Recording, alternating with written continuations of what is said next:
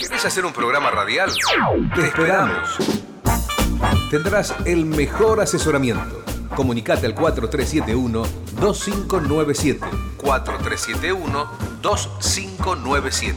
De lunes a viernes, de 12 a 17 horas. Y sé parte de Radio del Pueblo, AM830. AM830.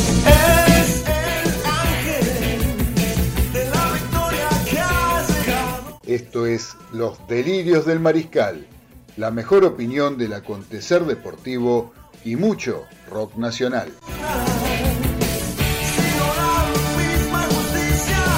Idea y conducción, Claudio Fernández. Y un equipo integrado por Daniel Medina, Ezequiel Galitó, Carlos Arias y César Ceballos. Entre todos, hacemos un programa en el que nos podrán ganar, pero nunca vamos a perder.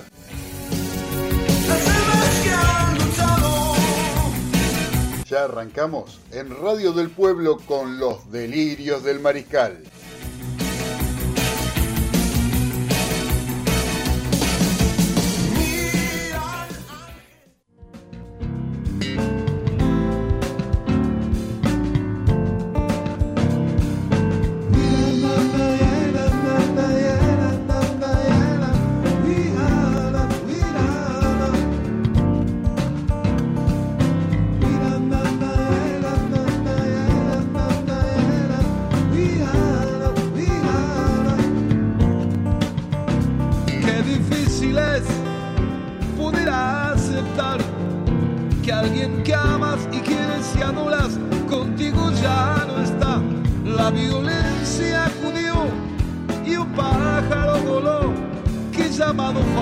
Alguien para llegar hasta él. Solo hay que esperar sin ponerse a pensar y esforzarse, crecer y luchar por un mundo mejor. Eso quería Muy buenas noches a todos los mariscales que están conectados a Radio del Pueblo AM830. Hoy arrancando la noche de una manera distinta, arrancando con un tema de Lito Nevia, recordando al gran John Lennon. Un hermoso tema sobre alguien que eh, fue una, el, norte de muchos de nuestros músicos del rock argentino. Alguien como John Lennon que fallecía un día como hoy, hace ya 40 años, un 8 de diciembre del año 1980, fallecía por un asesinato, un asesinato para muchos de un loco, otra versión que dice que fueron los servicios norteamericanos que se oponían a, a las declaraciones y a las posturas que tenía el querido John enfrente del poder político de aquella época. Eh, nada, está con, nada está confirmado, nada se sabe con certeza, pero sea por lo que sea, se llevaron a uno de los más grandes, a uno de los que nos inspiró musicalmente durante mucho tiempo y sobre todo a nuestros músicos de rock argentino. Fue la inspiración básica, junto con los Beatles, eh, formando parte de los Beatles, de lo que a posteriori fuera eh, este gran movimiento de rock argentino. A ver, Nico, ponle un poquito más.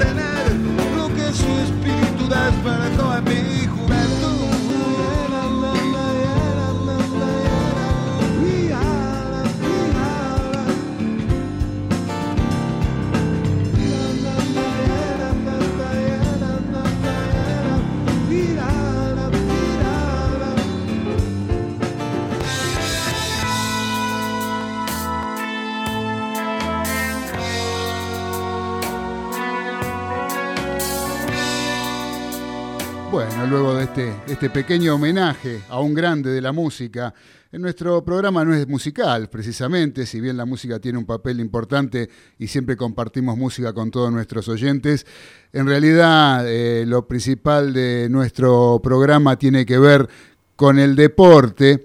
La música es un complemento importante, pero no es lo fundamental que tratamos habitualmente en este programa.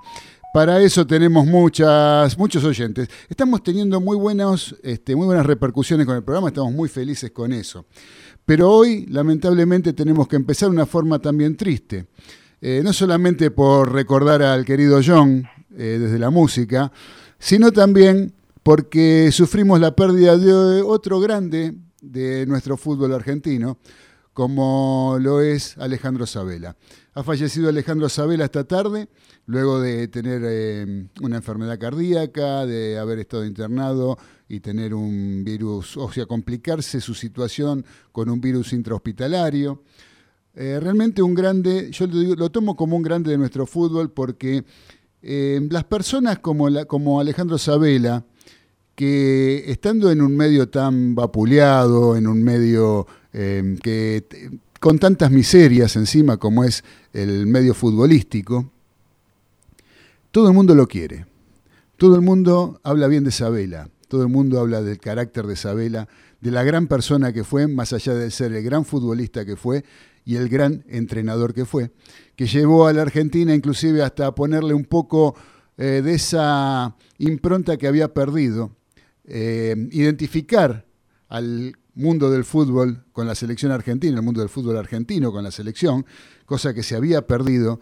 Isabela, en cierto modo, lo logró, no solamente con los resultados, em, llegando a la final de lo que fue el Mundial de Brasil 2014, sino también con identificar eh, al fútbol desde Estudiantes de La Plata como entrenador, como jugador ser uno de los primeros en ir a jugar al fútbol británico, al fútbol inglés, más precisamente al Sheffield. Eh, la verdad que perdemos hoy a una persona, además de ser muy joven, de tener 66 años nada más, eh, perdemos a uno de los que identifican al fútbol y una de las personas buenas que existían en el fútbol argentino, reconocida no solo por periodistas, sino también por colegas, por futbolistas, exfutbolistas, excompañeros, un jugador surgido en las inferiores del Club Atlético River Plate, un jugador que no trascendió en River porque en River tenía adelante un esplendoroso Beto Alonso y por lo tanto no pudo eh, desarrollar su fútbol siendo suplente de Alonso. Él fue como el landaburo de Filiol, por decirlo de alguna manera. ¿no? Siempre estaba Sabel atrás y siempre jugó bien, siempre jugó un jugador que tenía una zurda prodigiosa, un número 10 clásico, esos números 10 habilidosos, que después a mí me tocó ver eh, algún em, equipo, algún partido de estudiantes de La Plata del año 82, 83, por ahí,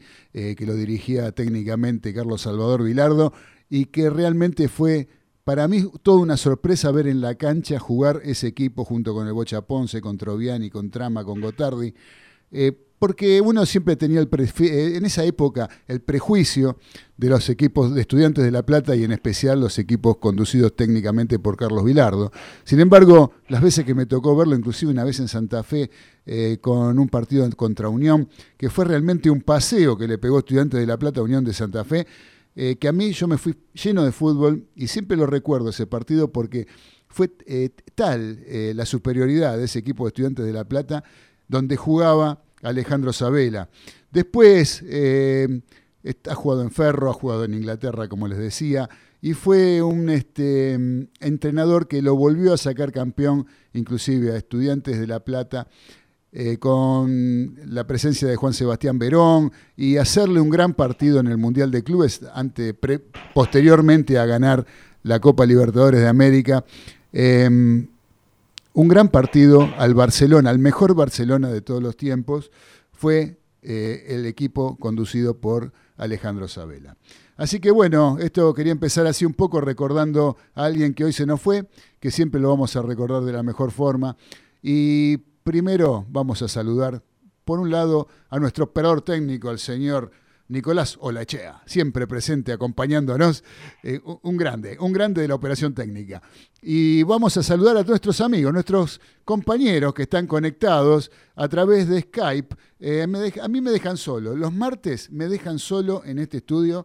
Nadie es capaz de venir a acompañarme, a tomar un café, a charlar un rato. Digan que tengo a mis amigos de acá de la radio, de Radio del Pueblo, que son una gente buenísima, una gente que me acompaña, una gente que realmente da gusto hacer el programa acá y trabajar con ellos. Porque si no, me dejan siempre solo y no importa, pero están lejos en la distancia, pero cerca de mi corazón. Personas como mi amigo, el capitán de los polvorines, el señor Daniel Medina. ¿Cómo anda, querido Dani? ¿Qué tal, Claudio? ¿Qué tal compañeros? Audiencia de Radio del Pueblo. Este, bueno, este, sí, medio triste por la noticia con la cual se inicia el programa, pero bueno, este, queda en el recuerdo increíble de ese gran jugador que fue Alejandro Sabela, que tuve el privilegio de verlo, en la cancha también, eh, y ese gran entrenador que fue Alejandro Sabela, y protagonista de uno de los triángulos más increíbles en la historia del fútbol argentino cómo tres tipos podían jugar todo un partido en cualquier sector del campo de juego, como bien lo nombraste, con el Bocha Ponce y Marcelo Troviani en Estudiantes de la. Muchas noticias, muchas informaciones, así que adelante porque tenemos bastante que hablar y en poco tiempo. Tenemos un montón, tenemos un montón para una hora, obviamente no nos va a alcanzar como nos pasa generalmente todos los martes. Pero no importa, vamos a seguir adelante, como nos dice acá Mónica de Balvanera, por ejemplo, que dice buenas noches, escuchando las noticias algunas tristes, pero la vida sigue como siempre. Cariños para ustedes. Ya lo creo, Moni, muchas gracias por el mensaje que nos manda el 11 44 18 13 78. Sí, recuérdenlo, 11 44 18 13 78, que nos está saludando eh, Mónica de Balvanera a través de ese número, a través de WhatsApp. ¿sí? Háganlo, eh, pueden mandar mensajes de audio, pueden mandar mensajes eh, escritos. vamos a seguir la ronda saludando a nuestros amigos que están vía Skype, conectados con Radio del Pueblo, M830 y los Delirios del Mariscal. El señor Ezequiel Galito en el barrio de Caballito, ¿cómo le va? ¿Qué tal, Claudio? Saludo a todos los oyentes.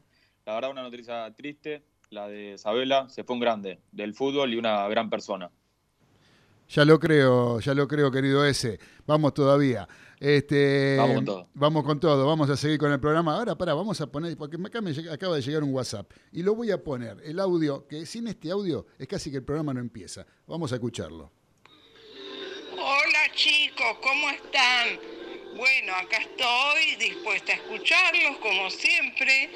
Y bueno, muy linda la entrada, Claudio, ¿eh? del programa, la reseña que hiciste.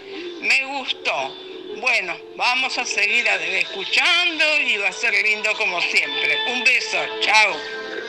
Gracias, Beba de Flores, como siempre, ella mandando su mensaje en los delirios del mariscal. Gracias, Beba, gracias por, este, por el elogio y por estar presente como todos y cada uno de los programas que hacemos al aire de esta maravillosa radio. Eh, por otro lado, ¿a quién tenemos ahí? Al señor Carlos Arias. ¿Cómo anda, querido Carlitos?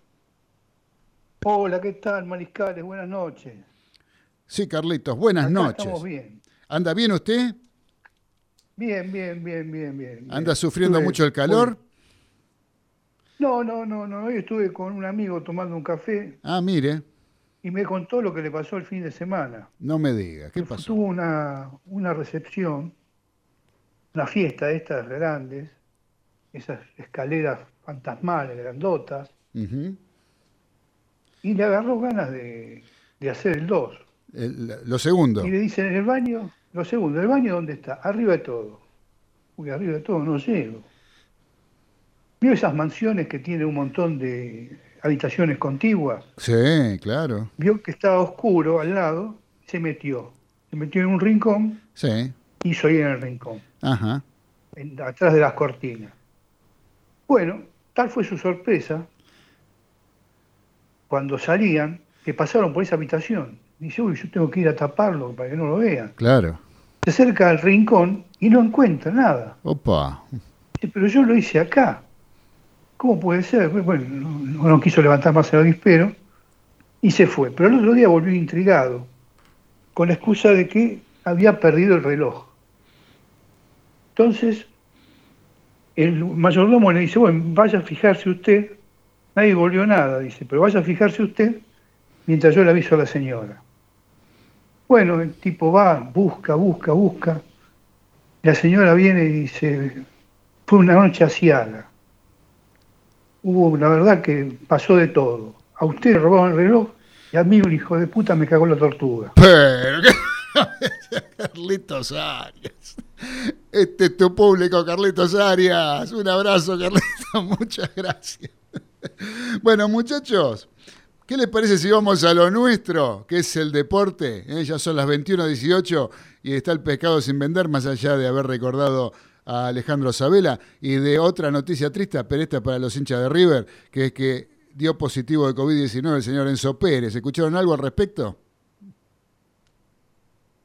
Sí, este, dio positivo, en- se pierde el- ya el primer partido con Nacional. Sí. Este, bueno, aparentemente es asintomático, hay que ver ahora si el tema si es asintomático o no. Si es asintomático, vos sabés que en 10 días, si no pasa nada, ya puede retornar a los entrenamientos, pero bueno, un temita preocupante para, para las huestes millonarias de cara a este trascendental partido de la Libertadores. ¿no? Jugador importante para River, si los hay, Enzo Pérez. Pero bueno, ¿qué va a hacer? Tendrá que reemplazarlo, muñeco Gallardo, pero era algo previsible, algo que podía llegar a pasar, ¿no? Como le pasó a Boca, como le pasó, no sé, a Paranaense contra River, eh, Paranaense con una gran cantidad de jugadores, pero en estas épocas de pandemia eh, no es nada raro ni nada fuera de lo previsto que pueda ocurrir. Puede ocurrir en cualquier momento y en cualquier momento puede haber más contagios y esto va a seguir siendo así y va a haber que tenerlo muy presente dentro de, de lo atípico que van a ser los campeonatos, por lo menos de acá a un tiempo importante, ¿no? Así que bueno, mala Así es. noticia para River, mala noticia para River. Pero bueno, yo le voy a pedir a Galito, al señor Galito, que eh, nos cuente que, eh, cómo quedaron la- armadas las zonas eh, luego del sorteo que hubo anoche, después del partido de que terminara de clasificar la zona de San Lorenzo de Almagro, eh, de la Copa Diego Maradona. Yo, este, es algo que realmente yo lo, lo vi el sorteo. Eh, les tengo que contar eso, ¿no? Lo vi con cierta, no sé, hasta con ansiedad, ¿no? Hoy lo escuchaba Mariano Clos que decía, yo lo- me puse como, me sentí como aquella vez que me sortearon para la colimba y estaba con la radio escuchando a ver si me tocaba o no me tocaba. Bueno, esto más o menos fue lo mismo, un poco con el morbo de cuáles iban a ser los clásicos, si se iban a jugar, si se iba a jugar el Boca River, si había la posibilidad de que se jugara en la final únicamente, eh, cómo iban, si iban a quedar uno en cada zona o no, que en definitiva quedaron en la misma. Pero creo que había un poquito, eh, a mí por lo menos me agarró con un poquito de ansiedad para ver algo eh, que le diera un poquito de pimienta a este campeonato, que le pusiera un poquito de, adrenalina, ¿no? Porque realmente es todo muy, muy, muy chato, muy, muy bajo. No sé qué opinas, Dani, vos, por ejemplo. El campeonato en sí, hasta la, hasta la disputa que se hizo ayer con la zona de 5 de San Lorenzo, que realmente los partidos fueron lamentables, sobre todo el de San Lorenzo. Si alguien tuvo oportunidad de verlo, la verdad que debe estar con de cabeza, seguramente. Eh, es muy chato. Eh, la distribución de la zona, yo también estaba ansioso, desde ya. Y, y lo esperaba con, con- con muchísima- con muchísimas ganas. Quedaron una disposición en la cual, por ejemplo, Boca y River no van a poder disputar una final, desde ya. Claro. Bueno, ahora que Ezequiel se encargue de decir cómo están las zonas y después por ahí charlamos un cachito. Eso, que, que Ezequiel nos diga, y después yo te voy a hacer Dale. una pregunta, en a Dani en especial, una pregunta que tiene que ver con cómo quedaron armadas las zonas. ¿Qué te parece, Dani? ¿Qué te parece, Ezequiel? Perfecto, abordamos. Dale, dale. Vamos, Ezequiel, entonces, ¿cómo quedaron armadas Dale. las dos, los dos, las dos partes del campeonato, ¿no? Tanto la zona campeonato Sí. como la zona complementación. Dale. En la zona campeonato tenemos el grupo A, integrado por Boca, Huracán, Independiente, Arsenal, Argentinos Juniors y River.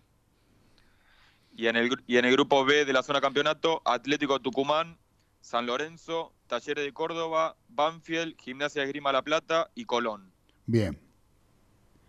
Así que La en- zona en el complementación. A, el- en la zona complementación, el grupo A, Aldo Civi, Rosario Central, Patronato, Lanús, Defensa y Justicia y Unión. Y en el grupo B, Newells, Central Córdoba, Santiago del Estero, Godoy Cruz, Estudiante de La Plata, Racing y Vélez. Bien.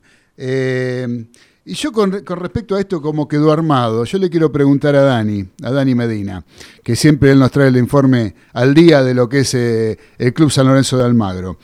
Eh, Dani, ¿vos te, te, parece, teniendo en cuenta que San Lorenzo no juega Copas Libertadores ni Copa Sudamericana, no juega Copas, que está abocado pura y exclusivamente a este campeonato, ¿tiene la obligación San Lorenzo de ganar la zona y jugar la final? ¿A vos te parece?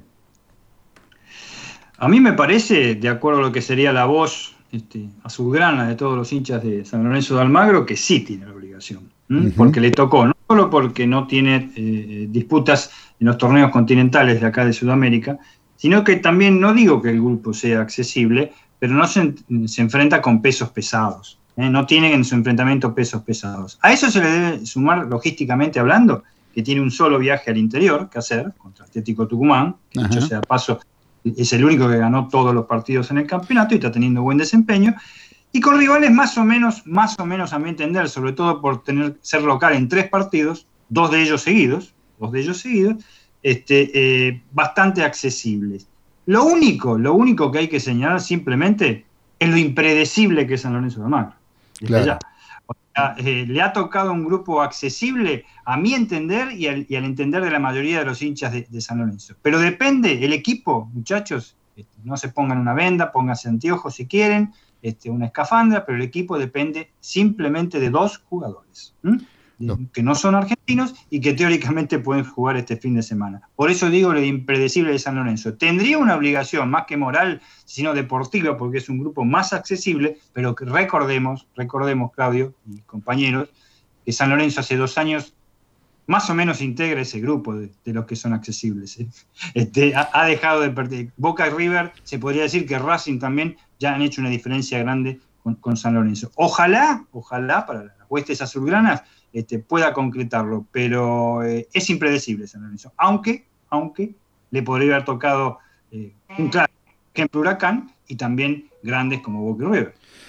Ok, de acuerdo, Dani, yo concuerdo con vos. Ahora, lo único que no estoy de acuerdo con vos, ¿sabés qué es? Lo de la zona accesible. Porque, por ejemplo, le tocó Atlético Tucumán, que ganó absolutamente todo lo que jugó. ¿sí? Le tocó Colón, que ganó casi todo. Le tocó Talleres de Córdoba, que está jugando, está jugando un campeonato bárbaro, Talleres de Córdoba. Tiene un equipo bueno. O sea, me parece. Banfield, que. Banfield, dentro de todo, bueno, eh, le ganó a River en una oportunidad. Bueno, después perdió, pero digamos, bueno, le ganó a River. O sea, no, no, está mal armado Banfield. O sea, que no es que sea una zona fácil, ¿eh? porque muchos hablan de lo accesible por los, por los nombres, pero no por las realidades, por el momento, me parece. Me parece que... Sí, este, yo te entiendo eh, y coincido también. Digo que es una zona accesible por los equipos que hay, nada más. Si San Lorenzo va palo a palo ahora con Boca y River, con sus titulares, Boca y River, con sus equipos este, confirmados, no está en condiciones de enfrentarlo de San Claro, claro, Boca y River no, pero si vos, pero ¿sabe qué, Dani? Si vos me decís, ¿Qué preferís jugar? ¿Con Huracán o jugar con Atlético Tucumán? Y yo te digo, juego con Huracán. Te soy sincero. Eh, los clásicos con Huracán en los últimos tres años realmente no, no han sido para San Lorenzo lo más favorable y los más eh, buenos para su campaña. Entonces, eh, yo prefiero, totalmente personal, este, perdón, hay algo en la línea parece. Esto ha sido totalmente personal, lo digo, tener esa zona el único rival que veo riesgoso, riesgoso con, que nos puede ganar por la gran campaña que está haciendo y porque eh, se va a jugar en Tucumán es Atlético. A Colón, este, los demás, Colón incluido, no, no, digo que me parece que está por debajo de San Lorenzo, son accesibles. Eso es lo que. Accesible. No, no, eso desde ya. Tenemos en cuenta que es una zona muy, muy, muy, muy, muy, varios, muy, digo, pareja. Por toma que se, aunque se juegue en Tucumán, no hay público. Así que aunque parezca mentira, eh, eh, ya lo dijiste varias veces vos, todo el público, este, eh, es una zona muy pareja y muy accesible. Si hubiera estado en la otra zona, te hubiera dicho que para San Lorenzo hubiera sido muy difícil acceder al primer puesto. Ya lo creo. Bueno, Dani, vamos a hacer, entonces, vamos a decir que esto empieza el viernes que viene, ya el viernes 11, con el partido Vélez Racing a las 21.10, ¿sí? por la zona complementación de B, por la zona B de la complementación. ¿Sí? Vélez Racing, 21 a 10 el viernes. Después, Boca juega con Arsenal el sábado a las 19.20 en la cancha de Boca. Después el domingo estaría jugando River con Argentino Junior, 19-20 también por la zona campeonato A. Eh, y esos serían los partidos, digamos, de los, de los importantes, ¿no? De los grandes. Eh, el partido lindo empieza. El sábado, juega San Lorenzo, ¿eh? El sábado, sí. Sí, el sábado de San Lorenzo Talleres. San Lorenzo con Talleres de Córdoba a las 21.30, ¿sí? De la, zona, la zona B de campeonato. Después este Huracán Independiente estaría jugando el domingo a las 21.30. y después se está cerrando la zona el lunes con Central Patronato, eh, Central Córdoba, Santiago del Estero con Godoy Cruz y Atlético Tucumán, Banfield. ¿sí? Esos serían los partidos más importantes del fin de semana. Eh, Dani, ¿sabes qué me gustaría? Que mm, cambiando un poquito de tema y antes de escuchar un, poquito de música, que va a estar relacionada con lo que te voy a preguntar. Y mm, después en el, ya en la segunda parte del programa arrancamos con el semáforo derecho. Eh, se cumplieron ayer eh, ayer 7 de diciembre se cumplieron 50 años de la pelea entre Muhammad Ali y Ringo Bonavena. ¿Qué recuerdo tenés de aquella pelea, de aquella época? Eh, yo era muy chico, eh, me acuerdo de haber visto que peleaban, pero después la, volví a ver este, en YouTube, el que la quiera ver está la pelea entera, o sea, se, puede apreciar nuevamente. Pero de aquel momento, ¿qué recuerdo tenés de aquella pelea? Y de los mejores. Primero que eh, yo tenía 11 años, también era, bastante chico, vos era mucho más chico desde ya. Este, mucho, mucho, no te creas que mucho, mucho, ¿no? bueno, pero sí, era más chico. Eh, yo con 11 años este, eh, vivía en Loma Hermosa, recuerdo acá en el partido 3 de febrero, verla con mi papá, quedarnos hasta la madrugada, porque la pelea empezó como buenas veladas boxísticas norteamericanas después de las 12 de la noche, Canal 13 el glorioso y querido Ricardo Arias, ¿eh? transmitiendo al 13. Transmisión récord durante 20 años en la televisión argentina con picos de 80 puntos de rating, solo superado por Argentina-Italia e en el Mundial 90. Correcto. 1 a 1. Eh, por Canal 7, lo superó Canal 7. Algo emocionante, yo no era un fanático de, Bonavena con el tema del boxeo, pero sí este, eh, me gustaba cada vez que peleaba porque era un exponente argentino, fue alguien que se le plantó en el show a, Cassius Clay, como le decía él, no le decía Mohamed Ali, se burlaba de él. Hizo un show business realmente impresionante antes de la pelea, lo sacó de quicio, eh, se hicieron bravuconadas por, por, doquier. Y estamos todos los argentinos, porque el récord de audiencia fue, fue así, estamos los argentinos, hacía mucho calor ese 7 de diciembre, me acuerdo que tomamos café, café frío con mi papá, nos quedamos a ver y no podíamos creer cómo iban pasando los rounds. Y este, Bonavena no caía por nocao con semejante bestia que era Mohamed Ali. Bonavena hizo una gran pelea, la perdió, la perdía por puntos ampliamente. Ali recién retornaba, era su segunda pelea después del retorno por, haber estado en prisión por no ir a, la guerra de Vietnam con Estados Unidos. Y, pero lo que pasa es que no, pudo, no lo pudo noquear en el round que él quería, en el noveno. Incluso Ali casi se va en el noveno round porque Bonavena le metió dos manos tremendas, me acuerdo. Y peleó como peleaba él, con su coraje, con su, su antiboxeador. Bonavena era un antiboxeador, vos le veía la pinta y no, no podía ser que se enfrentara a semejante atleta. Sin embargo, lo hizo, cae en el último round. Todos dicen que por jugarse, yo creo que Ali iba a salir con todo igual en el último round. Pero bueno, ese jugó porque sabía que la perdía por puntos. En una controversial este, eh, actuación del árbitro Max Cohn, que no solo lo separó varias veces injustamente, porque Ali lo enganchó varias veces, eh, amarraba, sino que también cada vez de, las tres caídas que tuvo Bonavena, eh, Ali estaba al lado. Me hacía acordar las peleas de Dempsey en la década del 20, es el rincón y aparte un argentino peleando en el Madison Square Garden. O sea, eh, me acuerdo que nadie estaba triste al otro día con la derrota de Bonavena. Al contrario, era, era como un héroe. Incluso era como era él. Eh, y realmente es, una velada boxística que mantuvo en vilo en la madrugada de un torrio de diciembre, que en esa época, a partir del primero de diciembre, los meses de diciembre eran re calurosos, ya no iba al colegio, ya habíamos terminado, así que imagínate.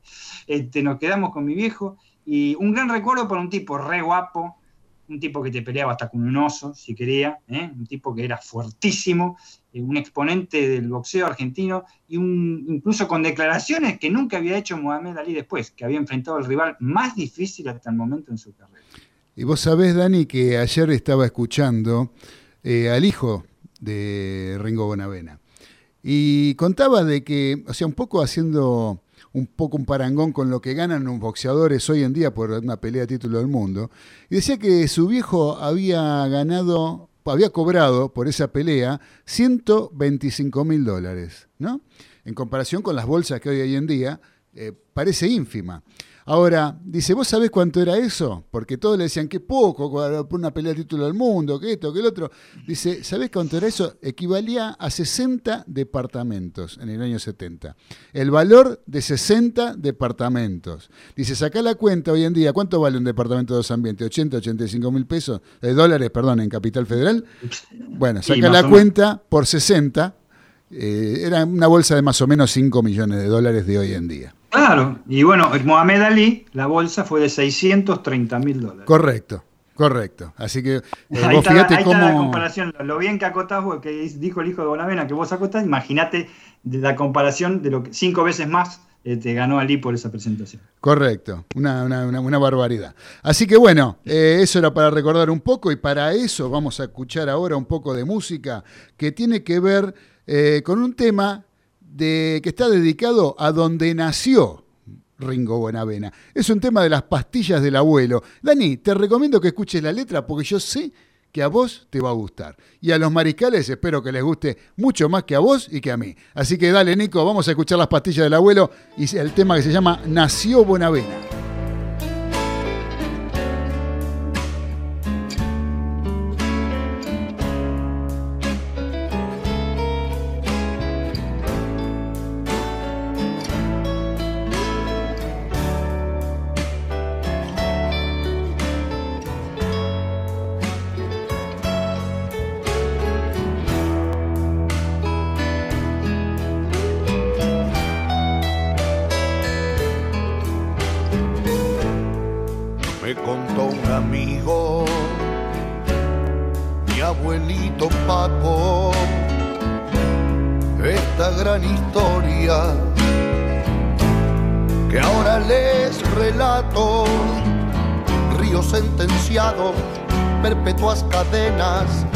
Buenavena. aguas de la pena donde al sur se abrazan Pompeya y la quema allí donde soplan huracanes sanos llegan de Boedo ciclones hermanos código de barrio apretón de manos donde los saludos son buenos augurios, donde las trompadas son solo rasguños, nació Bonavena, el barrio en sus puños.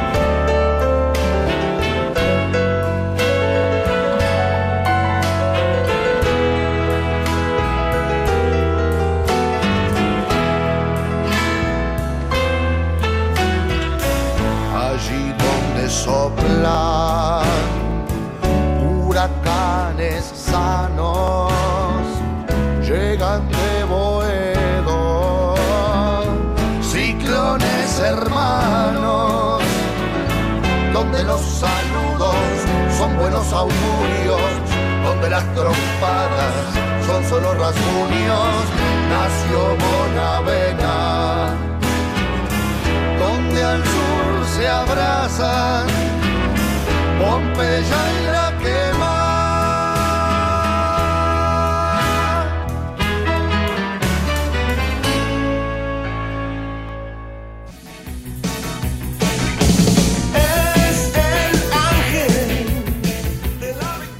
Estás escuchando Los Delirios del Mariscal por Radio del Pueblo, AM 830.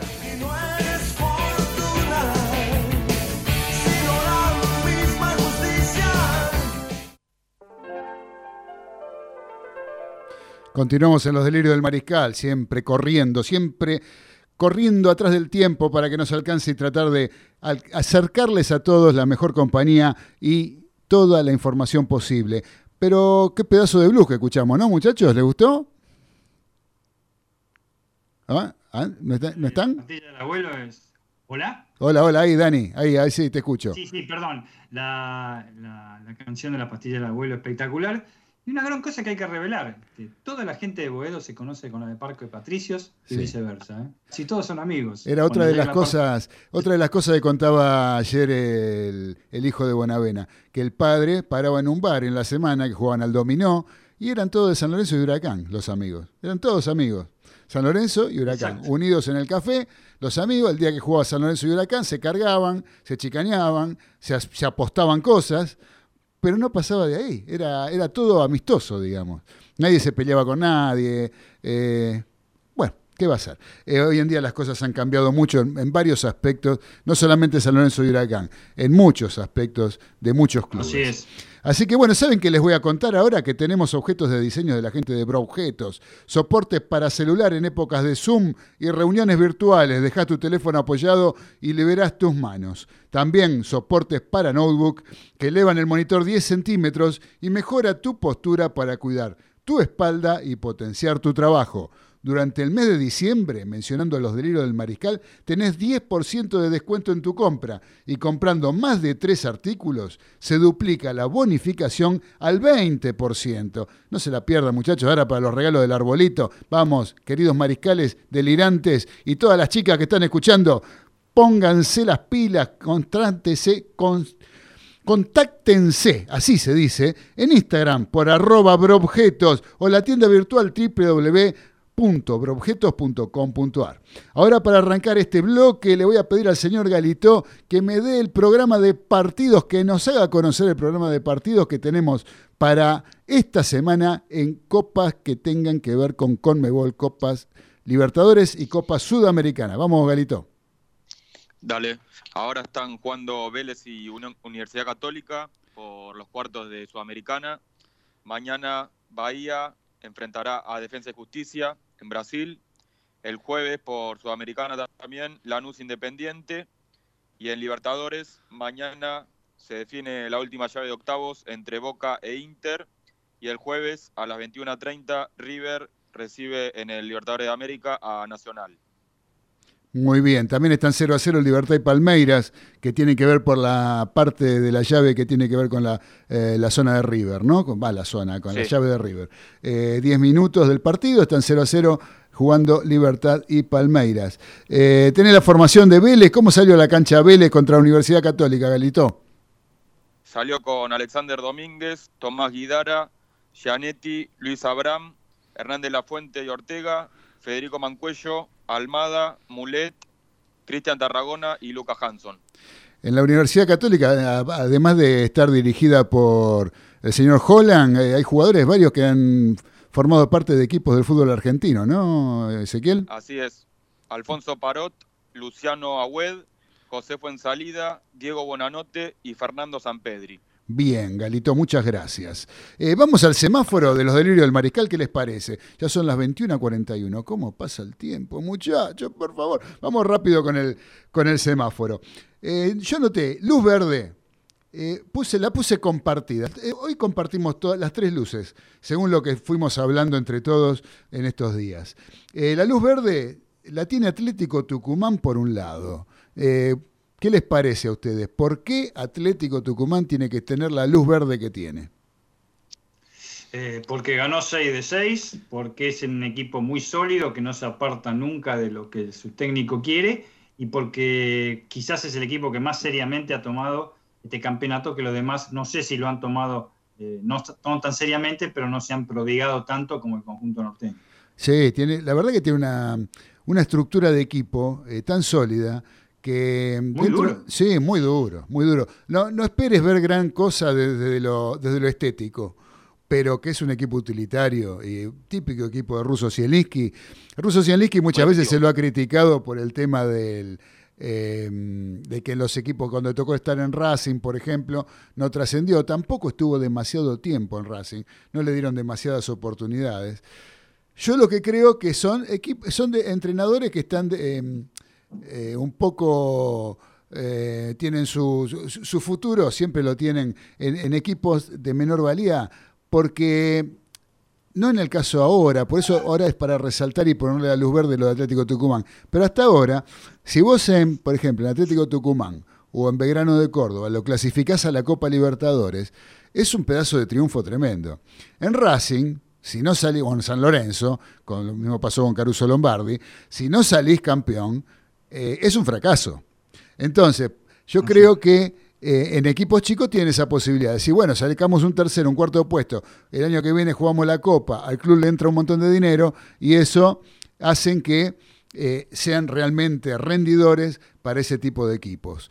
Eh, a lo mejor, si tiene que ir a uno de los grandes que están obligados a ser campeones, ya la cosa no es la misma, ¿no? Así es, y Atlético Tucumán eh, lo que quiere es ir a la Copa Libertadores. Acordemos que no da ninguna estrella este campeonato, nada, no hay descensos, nada, no, no hay título. Es el campeón de este torneo Copa Diego Maradona, pero quiere ir por tercera vez a la Libertadores, donde Claudio, recordemos, no le ha ido mal en las otras dos presentaciones. Correcto, ha hecho buenas campañas, sí, sí, sin duda, sin ninguna duda. Así que bueno, el otro semáforo verde que tengo anotado acá es para Facundo Campazo. ¿Sí? Y me animé a anotarlo porque me parece que se lo merece. Con el paso, la carrera que está haciendo este muchacho que tiene, tiene 29, ¿no, Dani? ¿29 años?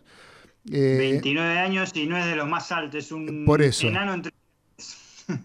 ya lo creo, por eso mismo, eh, ante esa eh, falta de estatura física que realmente en un deporte como el básquetbol es tan importante, eh, a él le debe costar todo el doble, le debe costar todo más que a cualquier otro que de las mismas condiciones de él, pero a lo mejor con eh, una mejor estatura que les facilita la participación en este juego. Eh, por eso, por ese, por ese trabajo esforzado que ha hecho durante toda su, carrera, toda su campaña, yo creo que hay que ponerle la luz verde con este paso a la NBA. Eh, ¿qué, ¿qué, más tenés sobre Campaso y la NBA? Sé que vos tenés algunos datos que tienen que ver con, con el futuro y con el presente, si va a jugar, si no va a jugar, ¿cómo es el tema?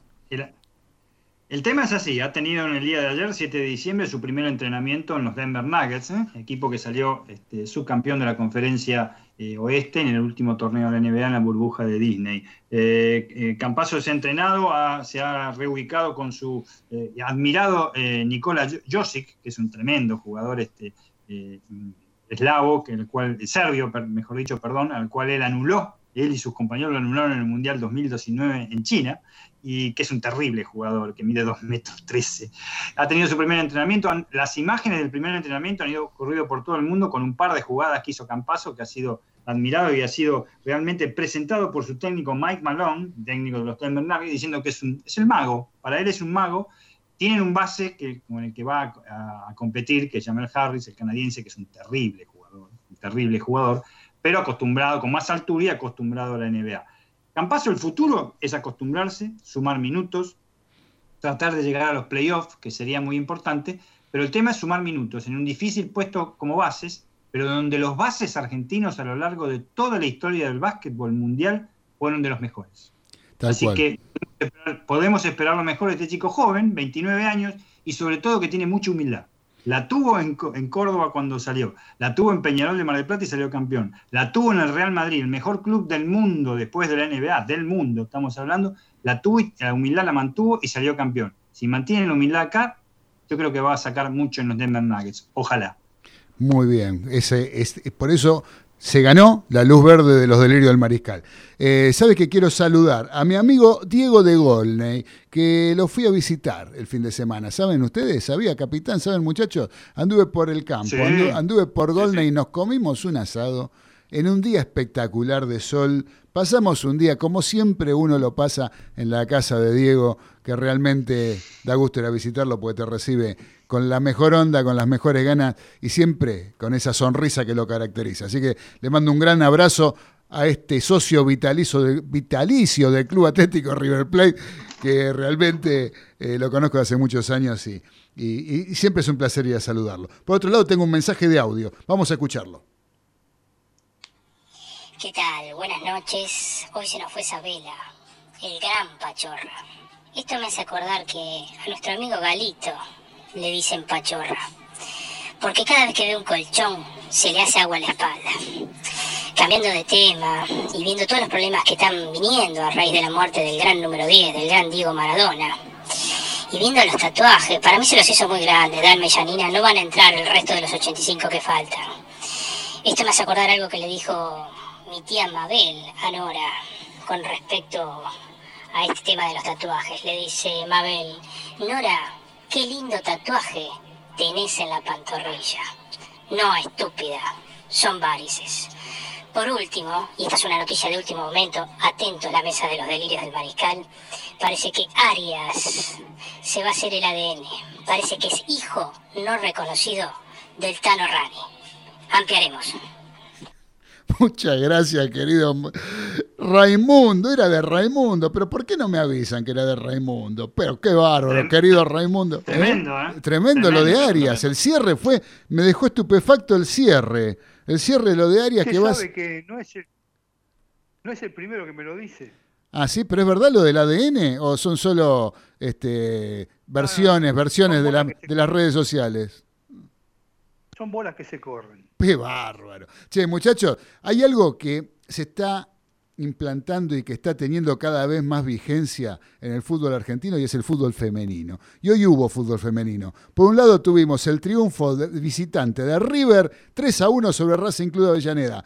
Y uno que se va a poner muy contento, el querido capitán de los polvorines, porque fue triunfo 2 a 1 de San Lorenzo de Almagro sobre Independiente en carácter de visitante también, Dani. Así que. Vamos, vamos todavía. Y también trascendental eh, el tema de eh, la inclusión de la primer jugadora trans dentro del fútbol femenino. Sí, señor, sí, señor. Este es otro tema también que daría para tratarlo más tiempo. Pero ahora vamos a ir a la luz amarilla de los delirios del mariscal, del semáforo de los delirios del mariscal. La luz amarilla le corresponde a dos clubes que tenían otras perspectivas y terminaron siendo un desastre. Como por ejemplo son Vélez y Estudiantes de La Plata. Yo, sinceramente, Estudiantes de La Plata, eh, a mí yo le pongo la luz amarilla casi anaranjada, como decimos siempre, cuando está tirando ya roja, eh, porque es un equipo que pasaron, no solo perdió seis partidos, sino que no metió ni un gol en seis partidos. Entonces, ahí la cosa eh, se hace peliaguda. Yo cuando cuando me enteré, a principio de, campeonato, de temporada, que estaban incorporando, Estudiantes de La Plata había incorporado a Leandro Díaz ¿sí? y a Cauteruccio, yo decía, bueno, Estudiantes de La Plata se está armando bien, porque son jugadores que eh, tienen un poder de fuego importante. No hicieron un gol, ni ellos ni los compañeros, ¿no es cierto? Eh, realmente, eh, Cauteruccio ya estaba del campeonato anterior, tuvo en las últimas fechas. Claro, ¿eh? claro, pero con la incorporación de Leandro Díaz, yo dije, Leandro Díaz ya tiene a Cauteruccio, estos se van a cansar de hacer goles. Dos tanques Sherman son Exacto. dentro del fútbol argentino. las consecuencias, estoy hablando ya ahora con el diario del lunes, pero el diario del lunes con estudiantes se pudo haber dicho desde la primera fecha de este torneo ya, porque ya cuando uno lo vio jugar, realmente no, la verdad, dentro de todo, mirá que está Patronato, que ha, tenido muy pobre campaña también. Yo creo que el peor equipo de los 24 es Estudiantes de La Plata, sin ninguna duda. ¿eh? No solo por no haber metido un gol. ¿eh? No, no, no, no, no elaboraron nada y está en el lugar que merece. El amarillo es regalado. Sí, sí, regalado. parece que en el rojo tenemos algo para fundamental porque es rojo. Una, Pero está, me parece como, como regalado para las huestes de Rojas. Lo de Vélez, el amarillo, es un poco por eh, la situación que yo, ¿se acuerdan cuando se sorteó esta copa que era de la Liga Profesional en un momento, Copa Diego Maradona actual, eh, que dijimos, Vélez que son accesibles le tocó, ¿sí? se va a clasificar tranquilo. Y no clasificó directamente. Tuvo con unos cuantos problemas Vélez y ahora se le incrementó con este problema que ha tenido últimamente con los jugadores que no pueden estar presentes y que se pararon con justo criterio del plantel y que me informaron, o sea, el otro día, el viernes cuando nosotros hablamos del tema, claro, sé que no quedó del todo claro, pero eh, los separaron del plantel, pero no están, no están este, imputados en la, en la causa, sino que el tema pasa como por testigos, ¿no? O algo por el estilo. Eso me dijo un hincha de Vélez que se comunicó conmigo después de, del programa. Pero bueno, eso influye y hoy en día, bueno, ahora van 23 minutos en el estadio José Amalfitani, están empatando con la Universidad Católica 0 a 0. Eh, son siendo las 21.52, no sé si alguien quiere decir algo sobre Vélez o agregar algún, algún caso. Simplemente, simplemente que está sufriendo, fíjense, no, lo que dijimos el viernes, cómo se está moviendo la directiva de Vélez, aparte. Este eso lo elogiamos, eso lo elogiamos porque... Claro, sí. claro, los jugadores están como testigos, es cierto, de, hecho ha declarado un solo jugador hasta ahora, que es Centurión, como testigo. Sí, señor. Eh, y los otros tres están esperando declaraciones, Vélez está sobre la causa, día por día lo que pasa, pero las declaraciones del presidente ya han sido eh, terminantes en cuanto que pase lo que pase, alguna sanción para los jugadores va a haber. Sí, sí, sí, sí, sí. Este, por la falta de profesionalismo, yo creo, ¿no? Más allá de, más allá de, la imputación desde lo legal, yo creo que ahí hay una falta de profesionalismo que un jueves a la noche estén de joda los jugadores cuando eh, tienen que jugar eh, ese fin de semana me parece que ahí pasa, pasa más el lío interno, pasa por ahí. Eh, vos sabés que nos está saludando Víctor de Flores, dice muy buen programa. Muchas gracias, querido Víctor. Te mandamos un fuerte abrazo desde los delirios del Mariscal en Radio del Pueblo, AM830. Eh, vamos con la luz roja porque ya se nos va el tiempo, son y 54, y esto a lo mejor da un poquito más para hablar, porque tenemos, yo también la compartí.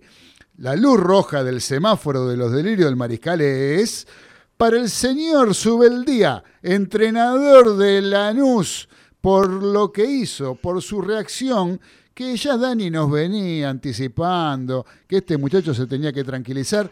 Bueno, acaba el, partido contra Newells en Rosario y salió increpándolo al árbitro diciéndole sos un ladrón ¿sí? Le dice, pero con suma tranquilidad, ¿no? O sea, no fue desbocado, fue y le dijo, sos un ladrón porque sos de boca, sos de boca y sos un ladrón. Por eso lo echaste al pibe, eh, al jugador de Lanús que, que expulsó, porque es un pibe y porque vos sos un ladrón y sos de boca. Lo separan, lo separa un auxiliar de, de Lanús y le dice, déjame, déjame. Vuelve muy tranquilo y le vuelve a repetir lo mismo. Quiere decir que eh, eh, es más grave la cosa todavía. Y después no se retractó en ningún momento, ni pidió disculpas, ni puede haber dicho, miren, en un momento que habíamos quedado eliminados, que habíamos tenido problemas, que no sé, estaba muy nervioso, me, equivoqué. No, al contrario, todo lo contrario. Y eh, realmente me parece que no es momento para andar... Eh, no, es, no, es, no es la reacción que tiene que tener una cabeza de grupo ante la autoridad del referee. ¿O no, Dani? desde, desde ya, eh, no nos vamos a vanagloriar, que lo veníamos anticipando, pero toda la trayectoria como técnico de Subelía fue así. No, no fue así como jugador, mira vos, no fue así como jugador. Es verdad. Este, y realmente sorprendido, incluso hay una frase más, este, Claudio, diciendo, tiene reglamento propio, no podés echar en un partido definitorio a una persona de esa manera. Claro. Realmente. Y lo, lo más grave es que no se retractó, punto. Punto. ¿eh? Lo dijo incluso el mismo presidente de Lanús, que dijo que es gravísimo lo que hizo. dijo el ruso que se va a disculpar, pero bueno, hasta ahora realmente la disculpa no, ha aparecido. Pero bueno, son cosas que lamentablemente es un momento delicado que está viviendo el país por muchas cosas, muchísimas cosas. Una de ellas es esto, y no precisamente fue por redes sociales. Esto lo vio todo el mundo por televisión. Y como dijiste vos, no contento con ello, fue y lo dijo de vuelta. O sea, eh, poco para decir, tendría que seguramente que hablar alguna sanción y tiene, tiene que tranquilizarse. Tiene, eh, eh, es, lo máximo que le puedo desear, lo que te digo. Sí, acá la, yo creo que en este tipo de, situaciones las, las penas tendrían que ser económicas, ¿no? Porque que el entrenador no salga a la cancha, si entra, no entra a la cancha. Después, más o menos, es lo mismo, porque en el vestuario va a dar la charla técnica, a no ser que le prohíban entrenar al equipo. Pero en realidad, este, el tipo va a entrenar el equipo en la semana, saldrá su auxiliar, su, su ayudante, saldrá a la cancha y él, mediante un handy, le dará las indicaciones. Eh, o sea, me parece que no es una sanción decirle, bueno, vos por cinco partidos no podés salir a la cancha. Eh, son cosas que realmente no, no, no. Eh, pero bueno, y no quiero dejar pasar, porque ya estamos sobre la hora, el tema de lo que fue el, el, episodio de Gimnasia Huracán, que también tiene que ver con los entrenadores. por empezar, por empezar, el tema de los horarios, ¿sí? que empiezan un partido, empiezan partidos definitorios que empiezan cinco o seis minutos más tarde uno que el otro. ¿sí? Entonces el otro termina jugando con el resultado opuesto y sabe lo que tiene que hacer. Esto pasó con Talleres Boca, en la zona de Boca, esto pasó en la zona que estaba más peleada, que era la de eh, Gimnasia, Huracán, que estaban jugando por un lado, y por el otro lado, que estaba jugando Vélez en, en Paraná con Patronato.